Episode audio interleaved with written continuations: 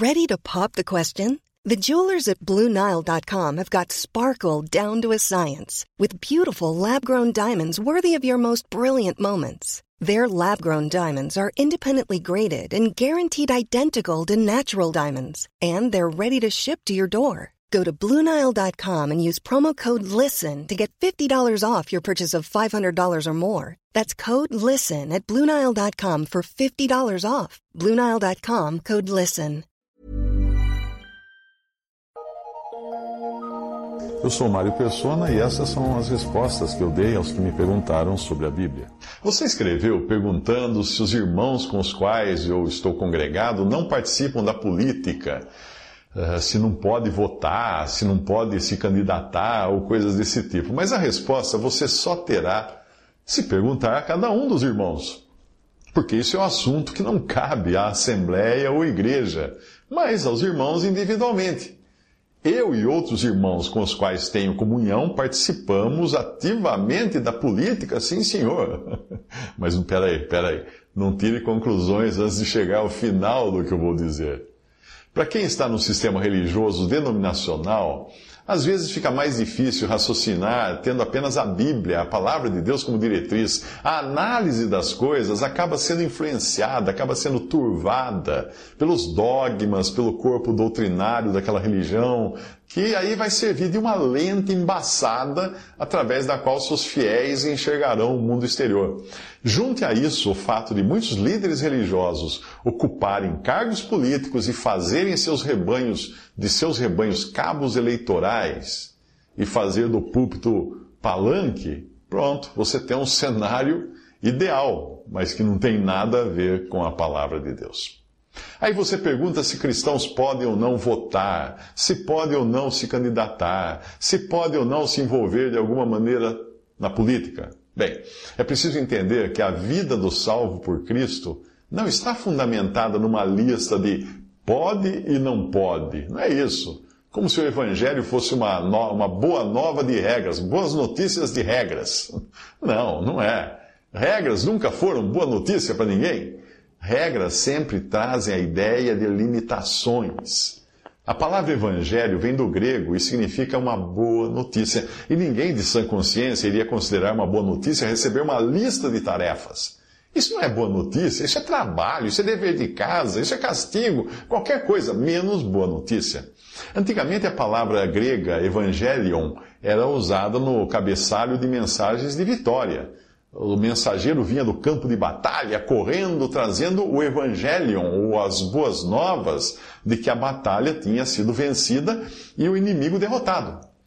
De um texto que eu encontrei de um autor chamado Sean Kennedy, na internet, eu extraí o seguinte trecho que explica bem o significado do termo evangelho no seu original grego. Ele escreve o seguinte: Um exemplo disso pode ser visto na Batalha de Maratona, no ano 490 a.C., quando a Grécia foi invadida pela Pérsia. Os persas pensaram que aquela seria uma vitória fácil, sem esforço, mas os gregos provariam depois aos persas que eles estavam errados. Os gregos não apenas revidariam, mas derrotariam os persas. E depois que a batalha foi vencida, a Grécia enviou arautos ou evangelistas para proclamar as boas novas, as boas notícias ou o evangelho da sua vitória para as cidades vizinhas. Gerhard Kittel, professor protestante alemão que escreveu um livro bem conhecido e amplamente utilizado, intitulado O Dicionário Teológico do Novo Testamento, escreve a seguinte descrição da Batalha de Maratona. Abre aspas. O, o, o mensageiro aparece levando uma grande, levanta uma, uma grande mão direita em saudação e grita com voz alta. Por sua aparência já se sabe que ele traz boas notícias. O seu rosto brilha, a sua lança é enfeitada com laurel, a sua cabeça é coroada. Ele balança um ramo de palmeira e a alegria enche a cidade. Esse trecho então do Theological Dictionary of the New Testament, de Kittel. Kittel descreve uma cena de alguém trazendo mudança na vida, alterando a história, moldando o mundo com notícias de grande alegria não é algo que está acontecendo, é algo que já aconteceu. Se continuarmos nesse panorama histórico, descobriremos que a própria palavra usada por Marcos teria encontrado uma conexão na, nas mentes de seus leitores de maneira profunda, pois o que Marcos diz sobre Jesus é a frase exata atribuída a César Augusto. Uma inscrição que foi descoberta no primeiro século diz o seguinte: o início do Evangelho de César Augusto. É, Priene é o, a, a origem dessa inscrição. Quando foi inscrito pela primeira vez, trazia consigo a mensagem de mudança de vida, criação de história, de notícias que mudaram o mundo, de que César Augusto estava no trono. O ponto que está sendo frisado e reforçado é que esta é uma boa notícia, uma notícia alegre que vale a pena comemorar e se alegrar pelo menos da perspectiva dos romanos. Quando a palavra evangelho está sendo usada no Novo Testamento, ela está se referindo claramente à mudança de vida ao fazer história, ao mundo que será moldado com as notícias sobre Jesus e seu reino. É, ela comunica que algo aconteceu na história e, como resultado, o mundo nunca mais será o mesmo. O Evangelho de Jesus é uma boa notícia sobre um rei conquistador e uma batalha vencida. Portanto, até aí, uh, o, te o, texto da, do texto, o texto que eu encontrei na internet, um trecho do texto, What is the Gospel, escrito por Sean Kenney. Continuando agora, a mesma coisa nós fazemos hoje quando evangelizamos alguém. Nós apresentamos o Evangelho, a boa notícia de que a batalha contra o pecado e contra Satanás foi vencida por Cristo na cruz, com sua morte e depois a sua ressurreição.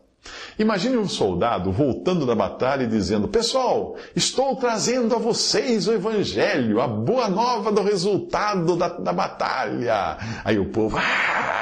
Clamando, batendo palmo, e aí o mensageiro continua: De agora em diante vocês vão precisar fazer tudo o que está nessa lista, fazer isso, mais isso, mais aquilo, mais aquilo outro, para poder vencer a batalha. Ué, esse mensageiro, se falasse uma coisa dessa, estaria correndo o risco de levar uma boa, boa surra eh, se ele brincasse com algo tão sério, pois quem esperava por um evangelho esperava por uma boa notícia de coisa resolvida, de batalha ganha, não uma lista de tarefas.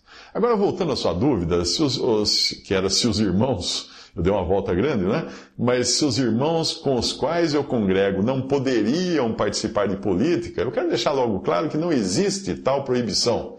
Como também não existe nenhum direcionamento político, no sentido de os irmãos votarem neste ou naquele candidato ou partido.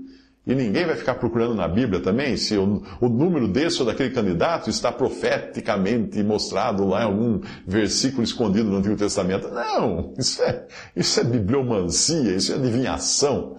Nós entendemos que devemos orar pelas autoridades, mas não pelo país ou pelo mundo. Surpreso com isso? É. Se, se o próprio Senhor não rogou pelo mundo, para um mundo melhor ou algo assim, por que nós iríamos achar que as orações nossas, nesse sentido, teriam de ser ouvidas? Se ele próprio não, não rogou pelo mundo. Na sua oração ao Pai, Jesus disse: Eu rogo por eles, pelos discípulos, não rogo pelo mundo, mas por aqueles que me deste, porque são teus. João 17, 9. Então, para os irmãos com os quais eu estou congregado, política é um assunto de consciência individual. Existem assuntos que são doutrinas bíblicas, nas quais a Assembleia se exercita, e existem assuntos que são pessoais e dependem da consciência de cada um. Eu, particularmente, entendo que democracia, a tão falada e propagada democracia, é o último estágio dos reinos na terra e o mais abominável aos olhos de Deus, porque é o, porque é o poder dado ao povo. É, a democracia representa os pés da estátua que é descrita profeticamente no livro de Daniel. Lá diz assim: E quanto ao que viste dos pés e dos dedos em parte de barro, de oleiro em parte de ferro, isso será um reino dividido, contudo haverá nele alguma coisa da firmeza do ferro, pois viste o ferro misturado com barro de lodo. E como os dedos dos pés eram em parte de ferro e em parte de barro, assim por uma parte o reino será forte e por outra será frágil. Quanto ao que viste do ferro misturado com barro de lodo, misturar-se-ão com semente humana, mas não se ligarão um ao outro, assim como o ferro não se mistura com o barro. Mas nos dias desses reis, o Deus do céu levantará um reino que não será jamais destruído. E esse reino não passará a outro povo. Esmiuçará e consumirá todos esses reinos, mas ele mesmo subsistirá para sempre. Daniel 2, 41 a 44, falando obviamente do reino de Cristo no final. O barro da humanidade, porque Adão veio do barro, misturado ao ferro do poder, e no reino milenial Cristo regerá com vara de ferro as nações, em Apocalipse 2, 27, esse barro misturado com ferro, que é o último estágio, o último tipo de governo no mundo, formará essa frágil união do último reino na terra antes que Cristo volte para destruir esse reino. A palavra democracia tem origem no grego democratia, que é composta, composta por demos, que significa povo, e kratos, que significa poder. Nesse sistema político, o, o poder é exercido pelo povo através do sufrágio universal. A democracia seduziu até mesmo a cristandade. E isso fica claro no último estágio do testemunho cristão na Terra. Tem muitas igrejas por aí que falam assim: nós, nós somos democráticos, as decisões são tomadas democraticamente. Não existe isso nas coisas de Deus. Veja o último estágio da cristandade na terra. Você sabe qual o significado do nome da última igreja, daquelas sete cartas de Apocalipse? Aquela igreja última lá, Laodiceia, que causa ânsia de vômito no Senhor, está prestes a ser vomitada da boca dele. Sabe o nome dela e sabe o que significa o nome? O nome é Laodiceia. E significa a justiça feita pelo povo. Portanto, aí está o que Deus pensa da tão defendida democracia, seja para a igreja, seja para o mundo, principalmente nas épocas de eleições. Quanto a votar ou não, a escolher um candidato ou votar em branco, isso fica com a consciência de cada um. Quando eu expresso a minha opinião e a de outros irmãos sobre o assunto, isso não tem poder de dogma ou de lei, mas é apenas a expressão de um ponto de vista que eu considero em conformidade com as Escrituras. Eu não vou dizer a você em quem você deve votar ou não votar. Você tem o direito de fazer o que quiser em termos de política, pois não estará pecando. Mas é sempre bom buscar a direção do Senhor e o amparo da Sua palavra. A Bíblia diz que todas as coisas me são lícitas, mas nem todas as coisas convêm. Todas as, todas as coisas me são lícitas, mas eu não me deixarei dominar por nenhuma. 1 Coríntios 6,12. Votar é lícito, legal e lícito. Mas, na minha opinião, não convém ao cristão, por ele ser um cidadão do céu.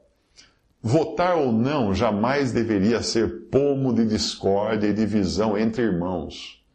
E se amanhã você quiser concorrer a um cargo eletivo, a um presidente, deputado, senador, prefeito, vereador, etc., ninguém vai dizer a você que você não pode fazer isso, porque é lícito. Faz parte das coisas lícitas. Mas não conte com o meu voto. Não, não conte com o meu voto. Nem me mande propaganda política, porque eu bloqueio aqueles que me mandam propaganda política nas redes sociais. Tenha certeza de que nenhuma assembleia de irmãos congregados somente ao nome do Senhor, em qualquer lugar do mundo, dará a você, se você se candidatar a um cargo, dará a você espaço para fazer propaganda eh, nas reuniões ou no, no meio dos irmãos e tentar conquistar eleitores nas reuniões. Você não vai ter espaço.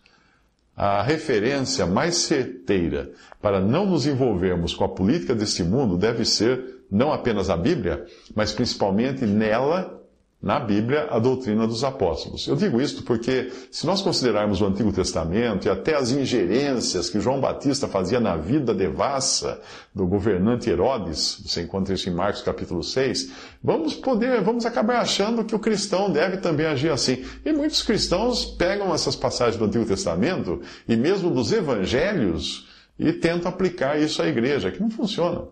Não, o cristão não deve se intrometer com a política.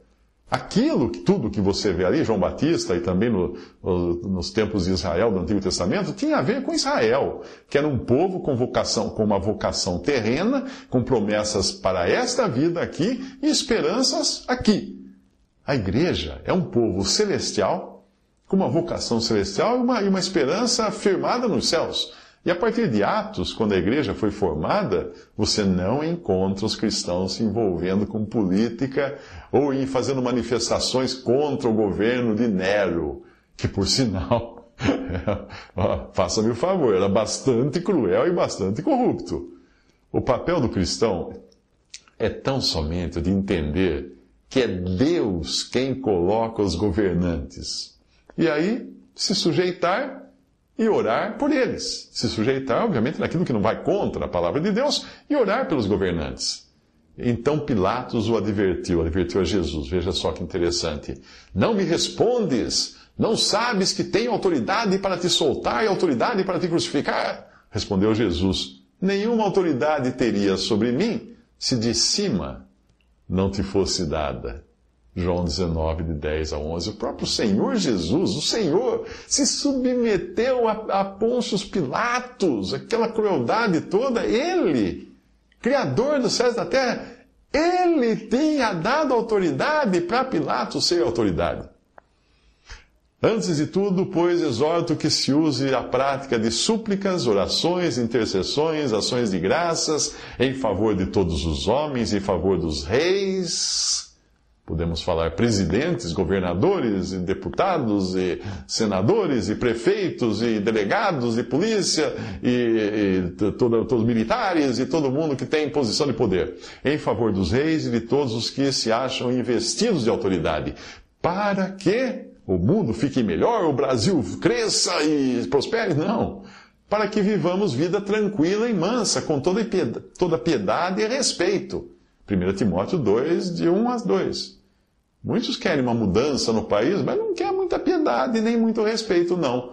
Quer ser respeitado, mas na hora de respeitar as autoridades está fora, né? É.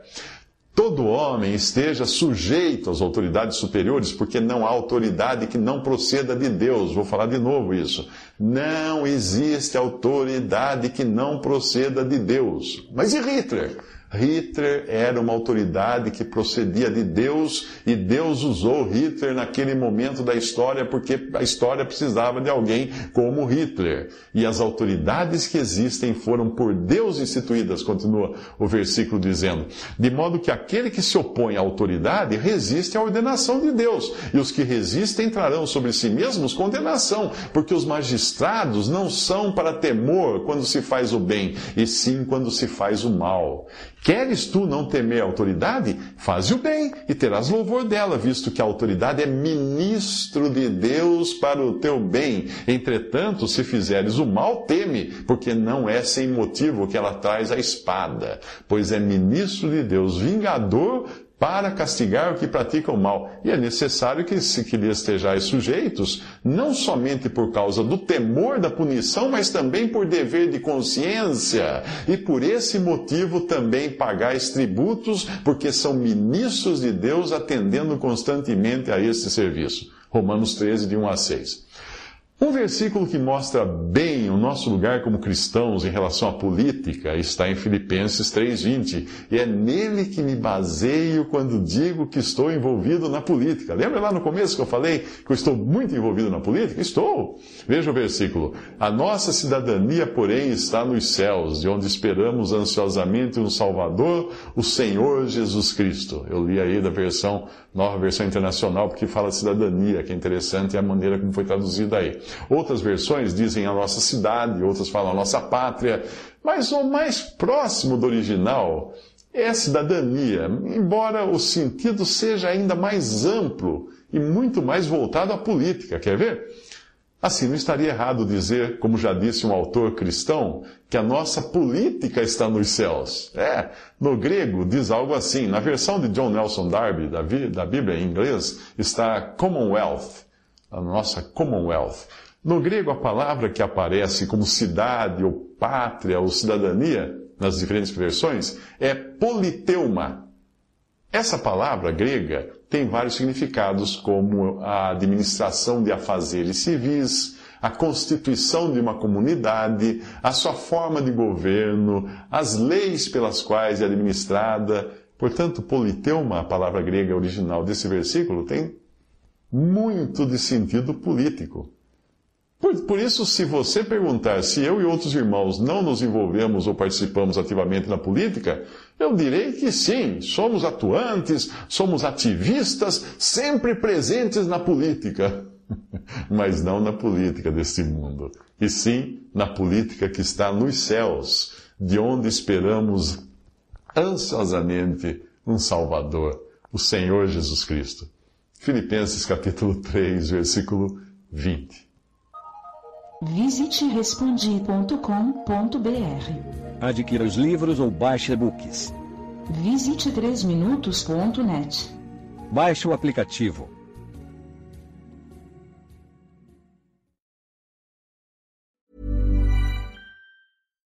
When you make decisions for your company, you look for the no-brainers. And if you have a lot of mailing to do, stamps.com is the ultimate no-brainer. It streamlines your processes to make your business more efficient, which makes you less busy. Mail checks, invoices, legal documents, and everything you need to keep your business running with Stamps.com.